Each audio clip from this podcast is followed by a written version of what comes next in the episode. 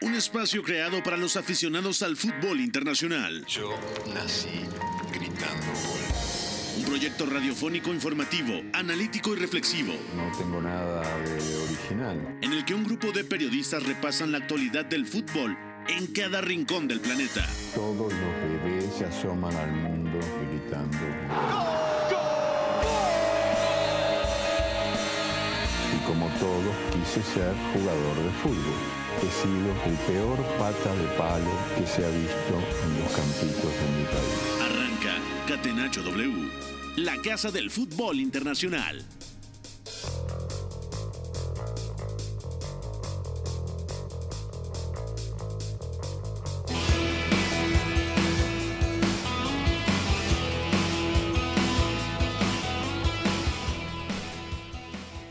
Cuatro de la tarde con cuatro minutos y aquí en W Deportes arrancamos Catenacho W, Catenacho W en su edición de miércoles 9 de marzo del 2022 en una tarde o noche en Europa vibrante en esta Champions League. Que seguimos con las emociones a full le vayas o no le vayas al Real Madrid, estés contento o enojado o simplemente haya sido imparcial en el juego, se disfruta como tal el fútbol de este nivel, porque a veces no solamente es eh, que también acomodes a tu equipo en lo táctico y que, que tantas variantes tengas al ataque, sino los blanquillos literal a la hora de jugar estos partidos. Y hay unos equipos más grandes que otros y eso se termina notando en el terreno de juego. Y hoy el PSG se terminó achicando. Errores individuales lo fueron matando cuando eran mejores la mayoría del cotejo que el cuadro merengue, pero un solo error los empezó a derrumbar anímicamente y eso ha pasado en una eliminatoria donde avanza el Real Madrid. Agradecemos en la producción a Rodrigo Fernández de la Garza, alias Fo, al buen Jesús Guerra, mi abuelito, presente en los controles y no muy contento ¿eh? por el partido que acaba de presenciar. Creo que no le cae muy bien el Real Madrid aquí en la cabina de W Deportes. Eh, a nombre de Pepe del Bosque, ti- titular de este espacio, lo saluda con el placer de siempre Gustavo Millares y saludo rápidamente a mis compañeros que estarán en la mesa de Catenacho W. Eduardo Zurita, muy buenas tardes, bienvenido a este Catenacho. ¿Qué tal? Buenas tardes, Gus, y buenas tardes a todos los que nos acompañaron viendo la jornada de hoy.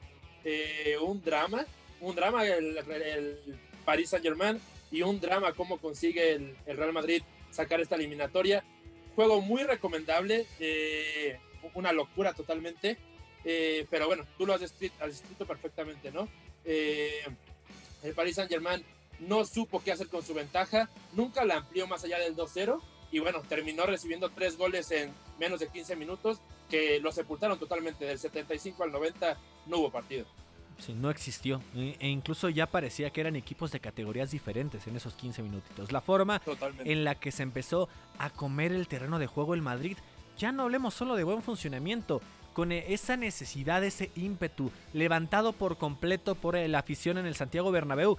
Parecía que eran 22 hombres del Madrid contra 11 del PSG. Ya en cualquier pelota básica de ir a pelearla, a chocar, todas ganaba el equipo dirigido por Carlo Ancelotti. Memo Navarro, te doy también la bienvenida en este Catenacho W. Muy buenas, Gus. Buenas tardes, saludos a todos.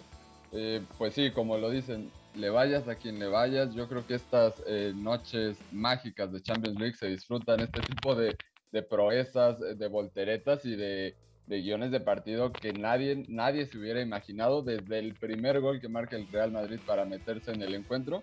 Creo que empezó a construir una historia diferente y digna de un equipo tan grande como, como lo son los merengues. Y a mí en lo personal no me gusta mucho hablar de, de la camiseta, de si un equipo es más grande que otro y, y, que por eso se logró imponer. Pero el Real Madrid, o cuando hablamos del Real Madrid, es otra historia porque este tipo de partidos los saca aún siendo en el papel muy inferior, ¿no? Y al final el fútbol es un estado de ánimo. Hay que capitalizar los momentos del juego y a partir de ese primer gol el Madrid lo dio vuelta y se comió el encuentro. Sí, exactamente, ¿no? Eh, terminó devorándose al rival. Hablando de, los últimos 15 minutitos, por ahí también en el arranque había iniciado mejor, cuestión de 10, 10 minutos tal cual, y después PSG había impuesto condiciones en el medio campo con la posesión. Iñaki María, muy buenas noches hasta allá a Segovia. ¿Cómo se ha vivido allá en España este partido de locura? Muy buenas a todos. Pues no lo sé cómo se ha vivido porque yo estaba por aquí en casa, pero desde luego que me uno a lo que habéis dicho. La Champions tiene unos intangibles que son complicados de explicar. Quien venga aquí buscando una explicación racional que sepa que no la va a encontrar. Y como ha dicho Memo, pues eh, está mal decir que algunos equipos tienen más grandeza que otros, pero es que el Real Madrid eh, tiene un idilio con esta competición que es que es inexplicable, creo que, que esa es la palabra, porque cree en lo que nadie cree y porque Benzema y Modric, que a mí me parecen los dos grandes estandartes. Ya me estoy anticipando un poco a la pregunta del día, ¿eh? pero han sido tan trascendentes que creo que hay que partir por ahí. Han estado por encima de una eliminatoria en la cual el Real Madrid creo que no ha estado por encima del Paris Saint-Germain en casi nada. Por resumirlo mucho, como acabo de comentar por Twitter, el Paris Saint-Germain ha ganado la eliminatoria en todo, menos en mentalidad, en corazón y goles. Ese es mi titular. Sí, tal cual eh, coincidimos creo que todos los de esta mesa. Vamos a meternos de lleno con la pregunta del día en Catenacho W.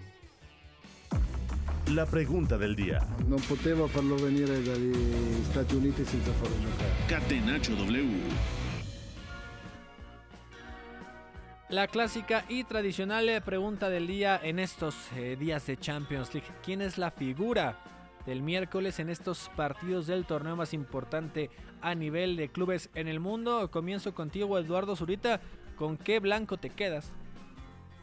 Pues está difícil entre la pareja que mencionó ya Iñaki, pero yo por la influencia en el juego más allá de los goles, eh, me voy a quedar esta vez con Luca Modric, ¿no? Eh, el, amo y señor creo que de la competición durante los últimos años, eh, avance su equipo o no, Creo que Modric pocas veces decepciona. Y hoy, cuando el partido iba 2-0 abajo en el global, eh, Modric era el que seguía yendo hacia adelante, incluso jugando de interior izquierdo el día de hoy. Creo que sigue haciendo su papel como si nada pasara, como si jugara como todos los días en la cancha de la esquina. Eh, y bueno, el segundo gol para mí es, es una jugada histórica ya, ¿no? Comienza atrás de su propio, bueno, de la línea de, media cancha, conduciendo el balón. Eh, a través de empuje y de buena conducción evade a 3, 4 del Paris Saint Germain, pasa a Vinicius y por una cosa u otra eh, termina cayendo el balón otra vez a Modric y Modric da la asistencia otra vez a Benzema, ¿no? Entonces, eh, impresionante el partido de, hoy del croata. Memo Navarro, ¿con quién te quedas? Tu jugador eh, más participativo, más determinante en este partido es inevitable irnos o dirigirnos un poco hacia Karim Benzema o Luka Modric, como ya comentabas ahorita. Pero eh, como ya dije en la introducción, a mí me gusta mucho esta parte de los momentos del partido, el, momento, el punto de inflexión del Real Madrid en este partido donde eh, llegó el empate en el, en el marcador eh, del partido de vuelta, donde empezaron a encontrar más espacios y, y, a encontrar más soluciones. Y yo se lo voy a dar contra todo pronóstico a Eduardo Camavinga. Me parece que su entrada dinamitó totalmente el partido del Madrid, no solo distribuyendo, que lo hizo a la perfección, sino también cortando muchísimos ataques de peligro del Paris Saint Germain en el medio campo, evitando transiciones eh, y que además eh, le dio una frescura para poder mantener la intensidad eh, por los últimos 30 minutos del encuentro, que para mí fue el, jugador más determinante como tal en, en, este partido. Esa no me la esperaba, ¿eh? Irreverente como tal. Hay otro nombre que podría yo poner ahí en eh, la lista de David Alaba, que a lo mejor sí, en el mano a mano del gol de, Mbappé ya le queda muy complicado, ¿no? Poder eh, aguantar, contener esa velocidad. Después en el segundo tiempo, cuando le tocó atacar, incluso como defensa central por izquierda, se colaba y se pegaba a la banda al lado de Nacho tratando de hacer daño. Después por unos minutitos estuvo literal como lateral izquierdo y Nacho pasó a la central. Creo que es otro gran nombre. Y señor Iñaki María, te la vamos dejando más complicada. Por eso te dejé al final para que te quedaran menos opciones. A Memo es que de todas formas le gustan mucho los chavalitos, ¿eh? eso hay que tenerlo en cuenta que... cuidado, eh, cuidado. Espérate. Yo, yo me voy a quedar con Karim, ¿eh? ya que no os habéis quedado ninguno, creo que sería muy feo no quedarnos hoy con el, con el galo y sobre todo eh, algo que he pensado yo en el momento en el cual todo el mundo eh, de forma lógica pensaba la que acaba de liar Donnarumma, a mí me ha dado por pensar contra el Bayern en aquella eliminatoria, Ulreich falla y ¿quién recupera? Karim Benzema. Con Carius en Liverpool pasa más o menos lo mismo. Y hoy es de nuevo Karim Benzema el que va a una presión prácticamente solo creyendo en recuperar un balón que no creería nadie. Entonces, yo creo que, como he dicho, eh, esto tiene mucho de mentalidad. Hoy de táctica también creo que podemos hablar lo justo, porque ha sido un parámetro que seguramente sea poco trascendente en el segundo tiempo que hemos visto. Es todo mucho más mental y ahí creo que Karim Benzema con una convicción y luego además con una pausa, una técnica que eso siempre lo tiene, una frialdad parece apabullante el partido de vuelta que, ha hecho el jugador francés. Ya hablamos un montón del partido, ya nos estamos descosiendo, pero vamos a entrar todavía más a profundidad con esta victoria del Real Madrid 3 por 1 en el partido de hoy que quedó con el global de 3 por 2 sobre los parisinos. UEFA Champions League. La casa del fútbol internacional. Catenacho W. Y aquí viene, aquí viene otra vez el Real Madrid. El tiro de Benzema. ¡Gol!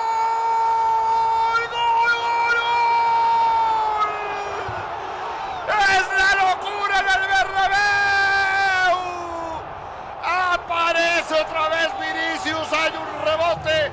Y Benzema con la derecha, la rincona al poste izquierdo de la caballa de Donnarumma el Real Madrid le da la vuelta. Estas son las noches del Real Madrid que sabe aprovechar y que en el Santiago Bernabéu es muy, pero muy difícil por mucho que lo tengan asfixiado. Otra vez robó el Real Madrid y lo que hace Benzema, papá, tres goles. Ahí está la bendición, la narración del Padre Santo. Imagínense compañeros, los, lo tuve al lado mío en los tres goles y con esos gritos y la pasión merengue que le corre por las venas, de milagro los estoy escuchando eh, eh, en estos momentos, ¿no? En un partido Has tenido que subir el volumen de los cascos ahora, ¿eh? No, sí, por, supuesto, y, además que grita un poquito, ¿no? El Padre Santo, sí, la, misa estaba un poco intensa del querido Padre Santo en ese 3 por 1 Mbappé abrió el marcador al 39 después de que había arrancado un poquito titubeante en el medio campo y en la zona baja, sobre todo en la salida el PSG termina por sacudirse esa presión por ahí del minuto 15 en adelante, empieza a tener la pelota, empieza a dar un eh, toquín al cuadro de merengue y en los contragolpes también letales, ¿no? Y por ahí ya habían entregado dos a Courtois, otro mano a mano con poco ángulo para Messi que termina eh, cuchareando ante la salida espectacular del arquero belga que aunque no la toca, eh, se comió tres veces a los ofensivos de, PSG impidiendo el gol. Ya en ese contragolpe letal de Mbappé donde lo activa muy bien de primera, Neymar eh, arrancando todavía atrás de medio campo, Mbappé nadie lo alcanzó, Militao por más que metió tercera no llegó a tiempo y Alaba solo no podría contenerlo, ¿no? A esa velocidad, 1 por 0 y parecía que todo estaba cuesta arriba y en el momento más complicado para el equipo dirigido por Carlo Ancelotti. Incluso arranca el segundo tiempo, por ahí del minuto 12 llegan los cambios, Camavinga ingresa por Cross, que se notaba que no estaba al 100 eh, físicamente, también Rodrigo, que vuelve un equipo más profundo por la banda derecha en lugar de Asensio, pero a pesar de todo esto, PSG seguía con la pelota y no se veía tan agobiado, tuvo que llegar un error gravísimo de Donnarumma en la salida para que llegara esta catástrofe al 61 con esa asistencia de Vinicius después de que Donnarumma le entregara la pelota al brasileño.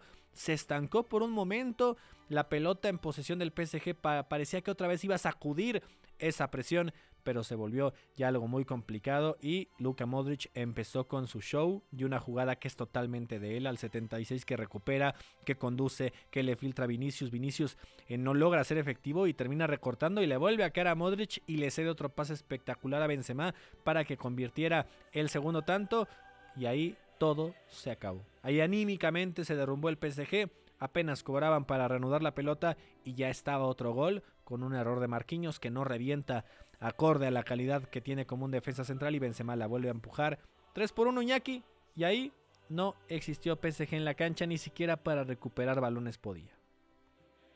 Sí, de acuerdo. Ha sido un partido, además, de inicio ya bastante errático del Paris Saint-Germain en campo propio, ¿eh? no en campo rival, porque el Real Madrid ha ido arriba, ha ido a morder. Y claro, yo ya venía diciendo estos días, creo que así es casi imposible ganarle al Paris Saint Germain y, se ha visto. O sea, hemos visto que Berratti, bueno, Messi, el primer tiempo de Messi a mí me parece una locura, de verdad. O sea, en, sintonía con lo que vimos en, en, la ida, que a mí ya digo que me gustó bastante, creo que ha sido el centrocampista cerebral para superar algunas presiones, para incrustarse entre líneas y para lanzar transiciones qué es de lo que ha vivido el Paris Saint-Germain. Mbappé, el más resolutivo, creo que también ha tenido un tramo, es que ha habido tramos de, muchos jugadores. Mbappé ha tenido un tramo, inicio de la, de la segunda parte, que, bueno, eh, parecía que todo lo que tocase eh, le valía para irse en velocidad y acabar marcándolo dentro de la red. Entonces, es un partido muy de futbolistas. Creo que el Paris Saint-Germain estaba con varios de ellos muy entonados en el primer tiempo, pero no tan entonados en campo propio con balón. Los Marquinhos, Kimpembe y compañía, Nuno Méndez, creo que también le ha quedado el partido muy grande y es lógico viendo la inexperiencia. Pero bueno, todos ellos ya desde el principio se veía que en cuanto les apretaban y no tenían línea de pase clara, estaban imprecisos. Pero es que bueno, en la segunda mitad hemos visto ya que el Real Madrid con menos energía, como también es lógico, ha ido a recuperar prácticamente todos los balones que ha buscado e incluso no, no sé si eh, porque no he vivido en un terreno de juego una cosa así. No sé si hay tal parálisis en el Paris Saint Germain, pero estaba roto el equipo, o sea, estaba muy parado, muy partido, tanto a nivel defensivo como ofensivo, como, como si las piernas no le respondiesen. Y luego, bueno, pues lo de Modric es que esa jugada que mencionabas tú, Gus, esa conducción con 36 años, hacerla más o menos un minuto después de ir un sprint de 30 metros donde le corta un, un con un tackle le rebaña el balón a Messi, luego conduce y termina poniendo el pase, es que hay jugadores que sinceramente han estado muy por encima del partido y no sé si diría de la propia Champions, que es la competición más grande. Sí, y tal vez eh, por ahí Eduardo Zurita, el primer tiempo le costó ya mucho, eh, muchos momentos el medio campo al Madrid, ¿no? Tony Cross eh, jugando un poquito más retrasado de la posición habitual, Valverde a lo mejor sin tanta idea a la hora de distribuir y un Luka Modric que se veía un tanto agobiado, ¿no? A lo mejor solo en ese medio campo, aunado a que Leandro Paredes fue de menos a más en ese primer tiempo, empezó a, a darle pausa, a darle calma al medio campo, a distribuir, sabemos lo que hace Berratti, eso es, es lo de siempre tal cual del italiano, pero que supo un equipo merengue solventar esas cosas que le estaban saliendo mal y sin ser mejor para nada en términos generales tomando en cuenta los 180 minutos de la serie, termina por dar 20 minutos de locura que, que con eso terminó bastando para el pase. Sí, un primer tiempo que a mí no me parece que el París haya sido mucho mejor. Creo que tiene ahí momentos el Real Madrid, sobre todo al principio, 5 o 10 minutos, y al final lo mismo, 10 minutos, en que eh, a través, yo creo que más o menos como de un 4-2-3-1, donde Valverde era eh, el mediocampista que presionaba, eh, jugando casi como media punta, conseguía hacer buenas cosas en Real Madrid, ¿no? Es cierto que luego se metió mucho el partido Messi y Berratti, sabemos que lo que pasó en la ida, ¿no? Que si se juntan, eh, el París tuvo 20 minutos en los que organizó buenas posesiones, pudo lanzar bien a, a Hakimi incluso, a Mbappé claramente, eh, pero bueno, peleado, ¿no? Lo que es cierto es que empezando el segundo tiempo, eh, el partido se pone de cara al PSG porque Mbappé se cree el rey, el dios que ahora mismo lo es, y yo te he de confesar que sonreí incrédulamente dos momentos en el partido. Uno, en ese gol anulado a Mbappé, que hace una finta con una bicicleta como si fuera Ronaldo Nazario, impresionante. Y otro, en el tercer gol incrédulo de que sea 30 segundos después del segundo, ¿no? Pero es que es eso, como dice Iñaki, eh, el París tuvo momentos en que pudo definir. Eh, Mbappé estuvo impresionante, no podemos meterlo en la misma ecuación de los demás, porque incluso al final que hemos dicho, hay 15 minutos en los que no pasa nada, Mbappé es el que toma el balón y creo que en dos ocasiones está a punto de desbordar a Lucas Vázquez, pero bueno, termina pasando lo que pasa. Ahí para complementar nada más a Iñaki, eh, el Paris Saint Germain parecía un, decía una parálisis, ¿no? Un equipo partido. Es que si de por sí ya lo es, si de por sí es un equipo que le faltan ideas, y lo dijimos toda la temporada, además juega a que pase eso, a que se parta y que sus delanteros... Se parta emocionalmente. Ah, además, o sea, juega a que se parta en el campo, ¿no? Siete más tres. Y siempre haya tres con espacios. Y ahora emocionalmente está fuera del partido. Y además, a mí, a, mí he de decir que los bonos para Mauricio Pochettino toda esta temporada y en este partido en especial bajan muchísimo, pero muchísimo. Eh, no hay ninguna reacción, ya sea mediante una instrucción táctica a los 11 que están en el campo, ni lógica con los cambios que introduce. Introduce a Di María y a Draxler cuando, bueno, necesitas, otras cosas más allá de acumular delanteros, ¿no? Y Mamo Navarro, eh, del lado eh, merengue, ¿consideras que por ahí Ancelotti eligió bien sobre la marcha o que tal vez esas modificaciones pudo lanzarlas desde el arranque. O sea, el tema de Dani Carvajal, que creo que para nada tiene un eh, buen partido, el modificar el, en el medio campo, eh, ¿consideras tú que pudo haber transformado desde antes el cotejo? Tengo la impresión de que ya tenía un poco planeadas eh, las posibles sustituciones. En primer lugar, lo de Tony Cross, que decíamos que no venía al 100%, eh, aunque no esperábamos este impacto que eh, estamos de, de, Camavinga, pero también ya alguna alternativa por si Dani Carvajal seguía mostrando un nivel pobre, una inferioridad muy marcada en esos duelos contra Kylian Mbappé, que lo trajeron loco en la ida también. Eh, y por otro lado, también la entrada de Rodrigo por Marco Asensio, que en la mayoría de sus minutos estuvo inoperante. Así que creo que sí pudo haberle dado más eh, chispa si, si, los hubiera colocado de inicio, pero también eh, como revulsivos, sabiendo que el partido dura 90 minutos, que la eliminatoria todavía tenía un trecho largo, me parece que, que fueron los revulsivos perfectos y ahí se notó un poco la, eh, la diferencia entre la dirección de campo de Ancelotti y de Pochettino, que no supo cómo responder lo mismo que sus jugadores en el campo. Nada más que en este caso hablamos del responsable de darle soluciones al equipo. Y antes de ir a la pausa, Iñaki María, eh, comentar el tema de Donnarumma. O sea, pasó de la gloria del cielo al opuesto. O sea, un atajadón en el primer tiempo de los mejores de la temporada, un disparo eh, oportunista, tal cual de Benzema, que aprovecha por ahí un ligero rebote en la primera toma. Incluso dudábamos si la había tocado o no. Se sanciona como tal o se marca el tiro de esquina y ya con apoyo en las repeticiones notamos la estirada que se avienta Donnarumma para salvar en el primer tiempo a su equipo y en el complemento él termina siendo esa llave, ese detonante que marca el rumbo del juego porque derrumba a su equipo e impulsa al rival. Sí, no, es que lo de Donnarumma, de hecho, hablaba yo de las pérdidas de los defensas. Donnarumma ha jugado con mucho riesgo y es lógico no querer rifar la pelota, pero ya cuando ves que, claro, te están presionando tanto, con tanto corazón, casi con más corazón que orden en muchos momentos, aunque creo que hoy el Real Madrid ha tenido tramos donde ha presionado bien hacia adelante, aunque también ha tenido tramos donde le han girado esa presión, pero prácticamente porque el Paris Saint-Germain es muy bueno en eso. O sea, honestamente no creo que haya un equipo mejor en el mundo para girar presión alta y transitar a campo abierto como lo ha hecho el equipo de Pochettino en la primera mitad. Pero llegados a ese punto, yo creo que el Paris Saint Germain tendría que haber jugado bastante más balón en largo, aunque casi pierda la pelota, pero es que se veía, ¿eh? había un run run en el Bernabéu cada vez que salía la pelota, que, cualquier cosa podía pasar y creo que el Paris Saint Germain ha interpretado muy mal en qué momentos y cómo asumir los riesgos. Por parte de lo de Pochettino, por cierto, decir, la entrada de Di María ha sido tardísimo, se ha acabado rompiendo, no sé si arrastraba algún problema físico ya, pero en general me da la sensación de que eh, ha faltado reacción también, pulmones, gente nueva que estuviera con pulsaciones un poco más, más bajas. Creo que la dirección de campo de, de Ancelotti es muy buena, pero que por parte de Pochettino es inaceptable. De acuerdo, vamos a una pausa y regresamos todavía para concluir este tema del pase dramático del Real Madrid sobre el PSG. Lo que para mí es el fútbol. Éramos todos muy amigos, nos gustaba jugar juntos, la pasábamos bien reunidos, intentábamos hacerlo lo mejor posible, atacar mucho y luego recuperarla con la ilusión de volver a atacar. Hasta el juego bonito supo rendirse ante una estrategia invencible. Catenacho W, la casa del fútbol internacional.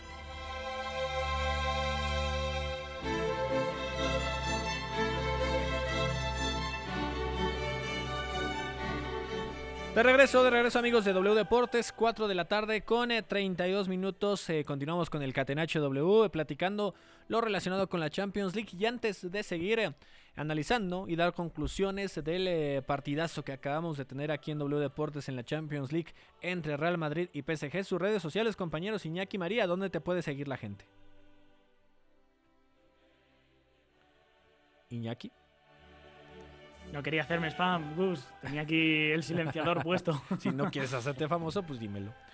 He estado reflexionando hoy sobre si merecía la pena hacerme TikTok, pero mm, teniendo a un demonio en el hombro y eh, a un ángel en el otro, al final he decidido que no, así que seguimos por el mismo sitio, arroba María Vial en Twitter, con dosas en medio y con V. Hoy, hoy pudo ser un buen día para arrancar tu cuenta de TikTok, o sea, con un partido de este tipo, fútbol internacional de élite, que te inventaras alguna buena core- coreografía. Eduardo Zurita, tus redes sociales. Perdón, ya estoy igual que Iñaki. No, bueno. Como siempre. No les voy a preguntar Twitter, nada. Ajá. arroba Eduardo Zurita 7 y bueno, ahí búsquenme en Instagram Zurita 1707. Memo Navarro, prende tu micro, por favor. Ya, muchas gracias. Tus redes sociales y platica eh, rápidamente de Marcelo Flores, que por ahí leí que marcó penal, ¿no? Aunque no le fue también al Arsenal. Sí, así es. eh, pues todavía no lo comentamos ahí en Twitter, en arroba memo navarro guion bajo, pero así estuvo actividad el mexicano Marcelo Flores en la Premier League Cup Sub-23 en los octavos de final.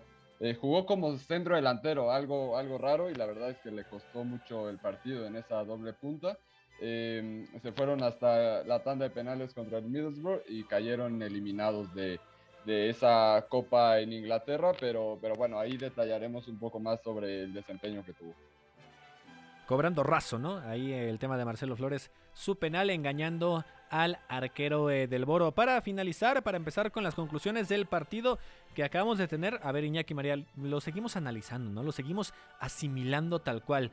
Tiene media hora que acabó ese partido de locura. ¿Qué crees que sea de lo que más se está arrepintiendo Pochettino? O sea, porque me queda claro que por la mente de, todos los eh, jugadores parecidos del cuerpo técnico están pasando miles de cosas. Y cuando vean la repetición, eh, los videos de los goles, de los errores, de cómo le robaban ya muy fácil el balón, perdían la pelota dividida, creo que se les vendrán muchas, muchas tormentas a la cabeza. Sí, sí, desde luego han cambiado muchísimo las tornas. Siempre decimos, los octavos de Champions hay tres semanas entre la ida y la vuelta que dan para pensar y cambiar muchas cosas. Yo creo que hoy no ha sido todo tan táctico, pero bueno, en la ida, desde luego que a mí Pochettino me parece que hace un señor planteamiento, ¿eh? presionando prácticamente al hombre que no lo había hecho en toda la temporada, con lo que eso conlleva, un equipo que no tiene trabajada esa fase, y luego además con, con mucha osadía, pero una osadía que funcionó con Asraf saltando a Sí. 70 metros a, a presionar al lateral izquierdo aquel día que era, que era Mendy. Por cierto, hoy el Real Madrid sin Mendy y sin Casemiro, ¿eh? es que la proeza es, es absoluta. Y bueno, por no desviarnos mucho, decir que la eliminatoria creo que Pochettino la plantea muy bien, pero le falta eso, le falta reaccionar y le falta incluso a los futbolistas eh, decidir mejor. O sea, es un problema de concepto que yo ahí creo que escapa en cualquier caso a Mauricio Pochettino. Dicho esto, y, y no es algo que yo piense, sino algo que creo que va a pasar, creo que hoy ha firmado ya su sentencia, seguirá hasta final de temporada seguramente, pero vaya, la temporada del Paris Saint Germain se ha acabado hoy y parece que la era de Pochettino también. Es que ya el Pero PSG también, de- Gus. dependía así, Memo, de, de lo que pasara en la Champions. O sea, la liga está definida y aunque la gane como va a suceder, pues no representa tanta fiesta para el PSG. No es lo normal, a pesar de que en la pasada eh, temporada, pues el Lille sí se las terminó aplicando. Sí, y es que a veces es inexplicable lo del Paris Saint-Germain con este tipo de eliminaciones. Hoy está muy marcada la parte anímica, el cambio en el, en el partido, pero es que ahorita Iñaki hablaba de los octavos de final y cómo pueden eh, ser muy cambiantes de la ida a la vuelta. Pues bueno, el Paris Saint-Germain ha coleccionado por lo menos tres eliminaciones catastróficas en octavos de Sí. final. Aquella remontada del Barcelona en el Camp Nou por 6 a 1, que el París llevaba una ventaja de 4 por 0. Que sale como Ah. protagonista en, lo- en el documental, Son- ¿no? De, de sí. Son similares, ¿eh? Sí. Sí, y, y después, otra que, que la gente tiene muy olvidada, los aficionados Red Devils se acordarán, esa contra el Manchester United en el Parque de los Príncipes con ventaja de 2 a 0 y el United con 10 bajas. Fue está fue impresionante. Ah, sí, sí, seguro. Pero, pero porque al partido no le pasaba nada y ahí ni siquiera podríamos hablar de, de algo anímico, ¿no? Simplemente fue que el Paris Saint Germain se le fue de las manos y otra vez les vuelve a suceder. Que, de pronto no sé si es la culpa de, de, Pochettino, evidentemente tiene responsabilidad por su dirección de campo, por algunas decisiones, pero eh, ya viene acarreando esta eh, pequeña maldición en, en eliminatorias de este tipo y parece, o yo intuyo que es más por el armado del plantel y se están preparados para ciertos contextos. Ahora, también eh, en el tema de los jugadores potentes adelante del PSG, ya se le tiró flores aquí en el programa a Mbappé, que fue un monstruo en el primer tiempo y en general yo creo que en el grosso de la eliminatoria. También a Messi con eh, gran serie. Eduardo Zurita, ¿qué piensas del accionar de Neymar? Ahora ya poco a poco retomando ritmo físico después de la lesión, había alcanzado a regresar precisamente en la ida después de meses de ausencia, activó en ese momento el ataque de parisino. ¿Crees que ahora cumple o no Neymar en este partido? A mí me parece que sí, de hecho hasta bueno, hasta antes de la catástrofe, me parece que yo hubiera dicho que dio un muy buen juego. Eh, es cierto que por momentos lo noto más que nada falto de sensibilidad de, del entorno, es decir, siento que arriesgaba mucho o eh, hacía controles muy largos y eso propiciaba que perdiera el balón en repetidas ocasiones, pero bueno, hay otras como ese pase, bueno, la asistencia a Mbappé en el gol y tiene otros dos que casi ponen de frente, lo mismo a Mbappé o a Hakimi, por ejemplo, eh, bueno, eh, creo que es lo que se le pide y, o sea, teniendo a Mbappé, creo que un Neymar armador como el que jugó ahora mismo eh, es aceptable y de buen accionar, ¿no? No diría que, que nos quedó a deber. Lo cierto es que al final ni Neymar ni Messi dijeron mucho, ¿no? Contra la remontada que se estaba dando. Ese para mí es el debe de los dos. Para mí hay una, una circunstancia que, que, sí que me ha dejado muy a deber Neymar, que es dos, tres balones en el pico del área, pico de área izquierdo, a pierna cambiada, donde no se atreve a intentar el disparo, donde se conforma con opciones bastante fáciles.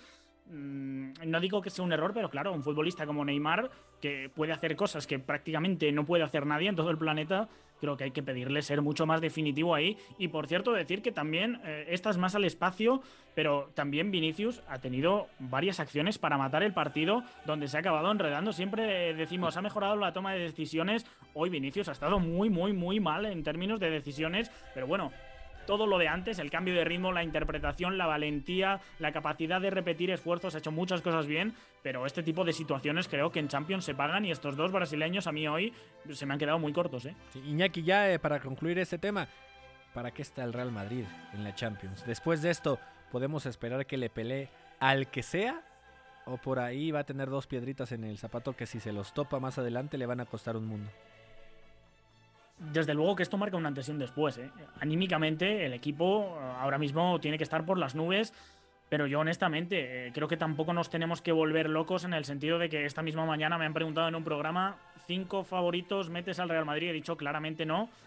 bueno, ahora mismo ya no está el Paris Saint Germain, que era uno de, de mis cinco, pero vaya, a mí me parece que el Real Madrid quizá haya con esto conseguido meterse entre los cinco, pero desde luego que los tres ingleses y el Bayern creo que ahora mismo son más creíbles.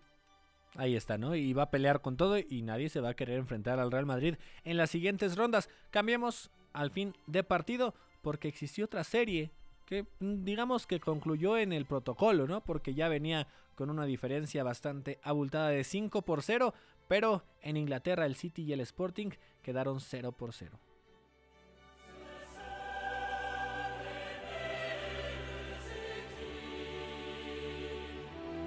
Ahí está, compañeros. En este caso, Memo Navarro, el City y Sporting igualan 0 por 0 en una serie que venía ya más que definida, con el 5 por 0 conseguido en Portugal y un planteamiento que termina por cambiar muchos hombres, ¿no? Y jugarle con otras armas, eh, siendo eh, paciente, conociendo que era algo utópico totalmente que el Sporting lograra una hombrada contra el equipo eh, más regular eh, como tal en este momento en Europa.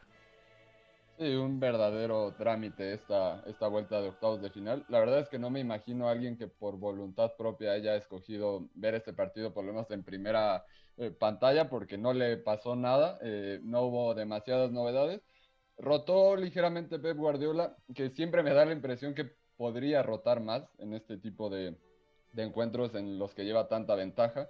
Eh, pero sí que, que, movió algunas piezas, dio descanso eh, tanto a Jack Grealish, a Rodri, a Kevin De Bruyne y dio entrada a, algunos de los, de los jóvenes de la academia que, que tiene ahí en, en, el banco, muy prometedores. Eh, pero sí, al final el, el, el, portero Antonio Adán fue la figura del encuentro con múltiples atajadas y por lo menos el primer tiempo que era el que más teníamos cierta atención por si sucedía algo, pues el Sporting de Lisboa no tuvo ni siquiera un acercamiento eh, al arco rival, al arco de, Ederson, así que bueno, pues eh, con facilidad el Manchester City está en los cuartos de final y ahora encarar eh, una parte complicada también en Premier League, porque el fin de semana se enfrenta al Crystal Palace en Selhurst Park y aunque el Palace podría no parecer un eh, sinodal muy complicado, eh, siempre es un lugar que se le dificulta muchísimo al Manchester City. De hecho, hay en alguna serie, un documental eh, que hay del Manchester City hace dos o tres temporadas, habla Pep Guardiola de que les cuesta mucho ganar ahí en, en esa zona de Londres, así que bueno, parece que estaban pensando ya más en este partido. Sí, Eduardo Zurita termina siendo ya un paseo, como ya decía Memo, un trámite para este equipo que tuvo la pelota, que por ahí en lo más eh, destacado un gol anulado eh, como tal por fuera de juego de Gabriel Jesús arrancando precisamente el segundo tiempo, incluso eh, haciendo cambios desde el arranque del complemento con Mares que saltaba en vez de Bernardo Silva, es decir, Foden también salía de cambio a aprovechar lo que pudiera, ¿no? Pep Guardiola simplemente activar a futbolistas que no tenían muchos minutos normalmente. Sí, sobre todo tomando en cuenta lo que dijo Memo, ¿no? Que en el primer tiempo no se movió el marcador para ninguno de los dos lados. Eh, creo que ya, si no estaba confirmado, terminó de confirmarse que no iba a pasar nada. Y bueno, más que nada, mencionar a los, a los jóvenes que termina dando entrada eh, Pep, ¿no? Ya mencionaba ahí Memo eh, James McAtee, de 19 años, 2002, y Luke MBT, espero que los pronuncie bien, que también, o sea, tiene minutos al final del partido y es del 2003, ¿no? Entonces ya empiezan cada vez a salir más eh, jugadores que Foden ya no es una promesa, eh, hay quien tiene que tomar esa, esa batuta, ¿no? Oye, Con nombres raros, ¿eh? Sí, Parecen latas de conserva estos dos. Totalmente. Y además en la lateral derecha, Memo, es Egan Riley, CJ, lo estoy pronunciando bien. ¿Qué nos dices del lateral derecho que arrancó el partido?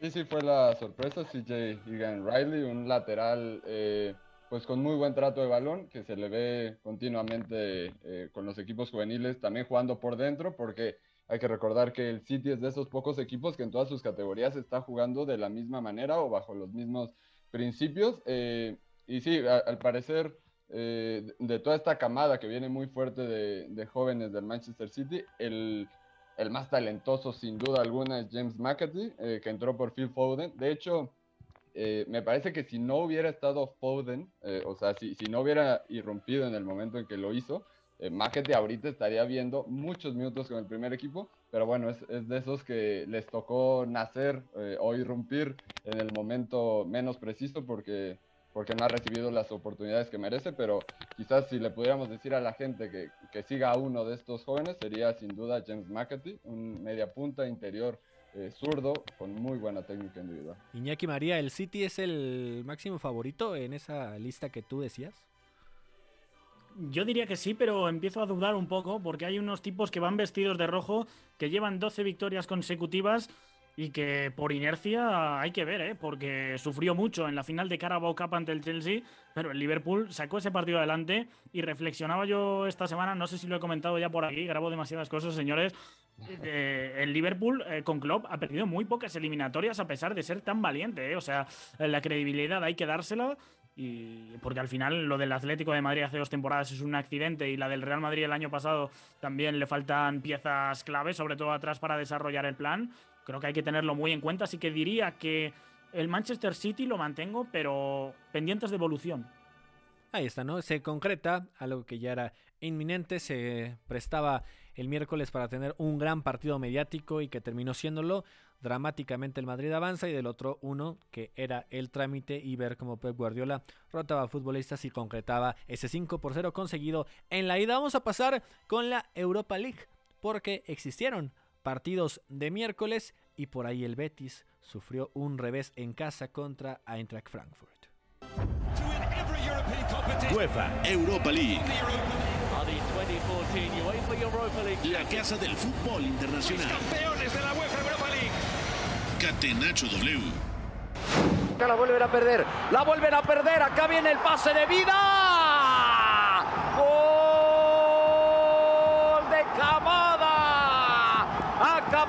Decir la recuperación y la fortaleza mental. Y los alemanes nos dicen fortaleza mental acá, de este lado, y la encontró y la metió el japonés. Y estamos con un buen partido de fútbol. Y Camada tiene el 2 por 1. Ahí está el 2 por 1 como local que sufre en este primer partido de la serie. Eh, octavos eh, de final, el Real Betis cae 2 por 1 en casa contra Eintracht Frankfurt, sin presencia mexicana, guardado ausente por eh, lesión y Laines se quedó en el banquillo. Apenas al 14, Iñaki María Filip Kostic, el serbio marcaba el primer tanto. 15 minutitos después, Fekir, con asistencia de Canales, parecía que podía nivelar las cosas, pero no pasaron ni tres minutos cuando ya escuchábamos en la narración eh, Daichi Kamada, el nipón de 25 años, marcaba el tanto que a la postre terminaría siendo definitivo. Y todavía por ahí un eh, penalti fallado en el complemento al minuto 7 del segundo lapso, donde eh, Borré, el colombiano, falla desde los 11 pasos. Ya el marcador no se movió y si es un golpazo, ¿no, Iñaki? Para este cuadro de Betis. Yo tenía encargado el otro, ¿eh? De todas formas, lo he tenido puesto de fondo. Eh, creo que el otro ha sido Memo el que le ha visto más Memo, al detalle. Manifiéstate. sí, sí, un, partido en el, que, en el que creo que estuvo muy errático el Betis, sobre todo en la salida de balón, eh, con Edgar, con William Carvalho, pérdidas importantes. Eh, y que algo que yo destacaría del Eintracht de Frankfurt fue la manera en que pudo presionar, pero, pero creo que el sello de este equipo desde hace varias temporadas es saber alternar las presiones, es decir, no siempre en la misma altura, no siempre en el mismo carril eh, y también hacerlo de forma intermitente para, para, poder sorprender más al rival. Ahí consiguió muchos balones eh, y bueno, pues se fueron eh, adelante en el marcador con el gol de Kostic, donde pudo haber hecho más Claudio Bravo, pero no hay mucho que, que recriminarle porque después eh, ataja un penal y, ataja o, tiene muy buenas eh, paradas en el segundo tiempo que mantienen al Betis en la eliminatoria porque si no quizás eh, hablaríamos ya de, una serie sentenciada.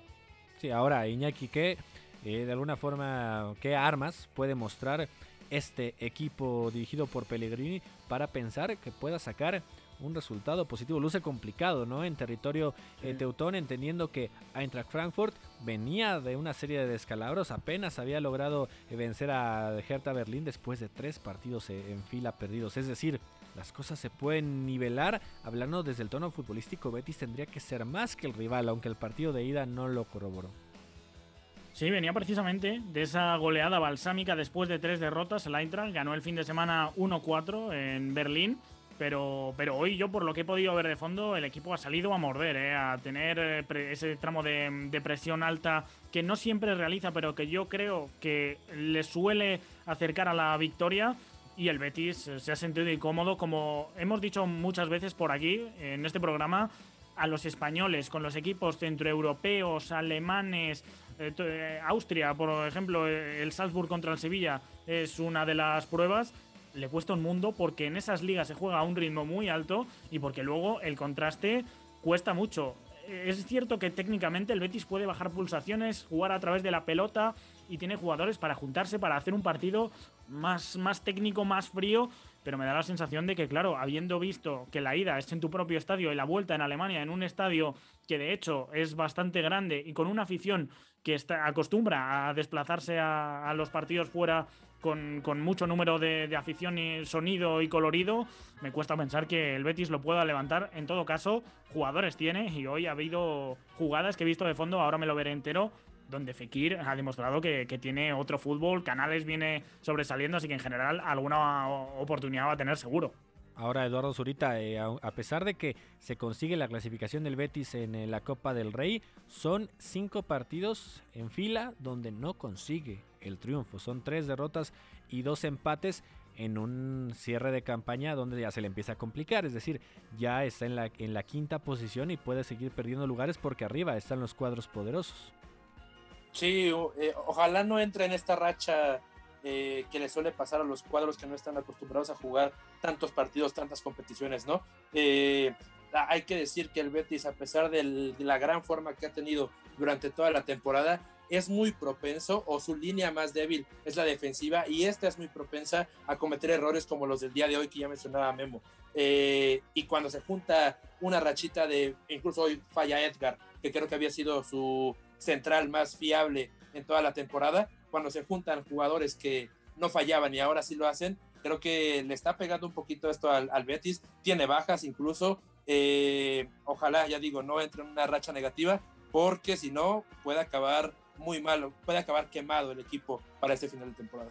Y en el otro partido de Europa League de este miércoles, el local tampoco pudo sacar una ventaja, todo lo contrario, León le pegó al Porto 1 por 0. Pegarse a los centrales. Porque viene Ekambi. Cruza muy bien ahí, pero Ekambi la tiene todavía Ekambi. La juega con Dembélé, Paquetá, gol. Paquetá define al contrapié de los defensores que venían cerrando, pasa la pelota en una rendija y la pone en el rincón. Y el brasileño que quedó sacudido en el primer tiempo después de ese golpe. Aquí vemos clarísimo cómo Semedo habilita y por mucho a Dembélé. Eh, Paquetá pone el 1 por 0.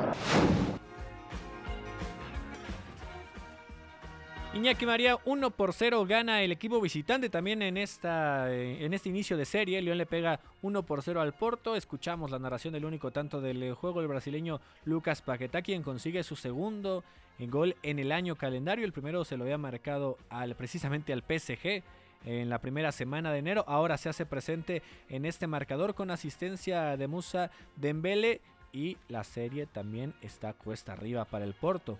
Un Porto que ya venía con dos victorias en fila en torneos eh, diferentes, pero dos victorias en fila y no cae desde hace un buen rato, o no caía desde hace un buen rato y precisamente en la Champions League, es decir, las copas internacionales le están costando mucho a los dragones lusos.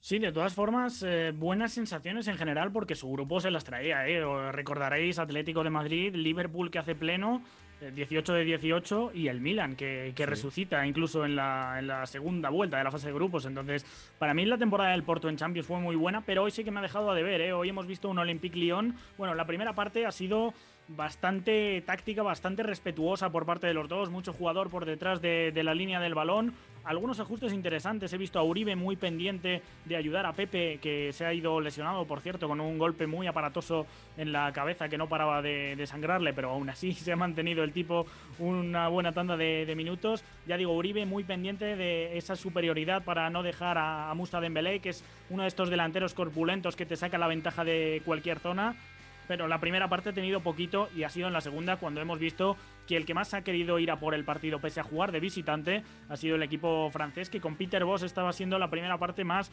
4-4-2, bloque medio, un poco contemplativo y en la segunda ya sí que ha ido a morder arriba, ha presionado bien, tapando muy bien a los centrocampistas, mordiéndolos de espaldas para robar, de hecho el gol llega en una acción así los centrales me han gustado también bastante, a pesar de que Castello Luqueva es bastante joven y que Tiago Méndez es una reconversión, porque sobre todo lo hemos visto jugar en medio campo y me da la sensación de que ha ganado el que más lo ha buscado, como digo, porque incluso eh, técnicamente ha habido futbolistas que se han sabido encontrar muy bien, que no han parado de pedirla. El eh, caso de Lucas Paquetá, caso de Romain Fabre, que ha tenido muy buenos minutos entre líneas. También el jugador ex del Brest, eh, recién fichado este mercado de invierno en Dombelé creo que también ha dejado sus buenas acciones girando y luego Toco Cambi que para mí ha triturado a Joe Mario, otro jugador joven que esa inexperiencia le habrá pesado en el lateral derecho. Estamos ya llegando al final de esta edición de Catenacho W. Muy brevemente, Emo Navarro, nos despedimos y tu partido predilecto del día de mañana en Europa League. Gracias a todos por, escucharnos hoy. Bueno, yo recomendaría el Sevilla West Ham. Yo la verdad, eh, desde el sorteo fue el, el platillo que más se me antojó en estos octavos de Europa League. Perfecto, Eduardo Zurita, también nos despedimos. Nos vemos, Gus, que estén muy bien. Fuerte abrazo también, Iñaki María, y tu partido eh, que quieres seguir mañana jueves de Europa League. Hablo por mí y hablo por Pepe, ¿eh? que sé de sobra qué partido va a elegir. Atalanta Bayer Leverkusen, lo hemos hablado ya varias veces dentro y fuera de micros. Dos equipos muy atractivos, muy valientes a la hora de atacar, que yo creo que de ahí no puede salir nada aburrido. ¿eh? Sí, Mejor sí, o peor, pero divertirnos, eh, ya veréis como sí. Con fútbol muy vertical ese juego. También Barcelona entrará una vez más a escena contra Galatasaray. Estamos llegando al final de ese programa. Fo, muchas gracias en la producción. A Jesús Guerra en los controles. Eduardo Zurita, Memo Navarro, Iñaki María. Y a nombre de Pepe del Bosque, titular de ese espacio, se despide de ustedes Gustavo Millares. Y nos escuchamos mañana en Catenacho W. Hay una relación entre la práctica del cuerpo que se expresa en las manos y el cerebro, pero el fútbol ha suprimido esto. De modo que se trata fascinantemente de un ejercicio que nos devuelve en el tiempo a lo que fuimos en el origen, pero también una vez que nos aficionamos a este juego, nos regresa a la infancia, al niño que fuimos. Gracias por sintonizar Catenacho W. Entonces el fútbol es en ese sentido una maquinaria para regresar en el tiempo en un doble sentido. Por W Deportes, la frecuencia del fútbol internacional.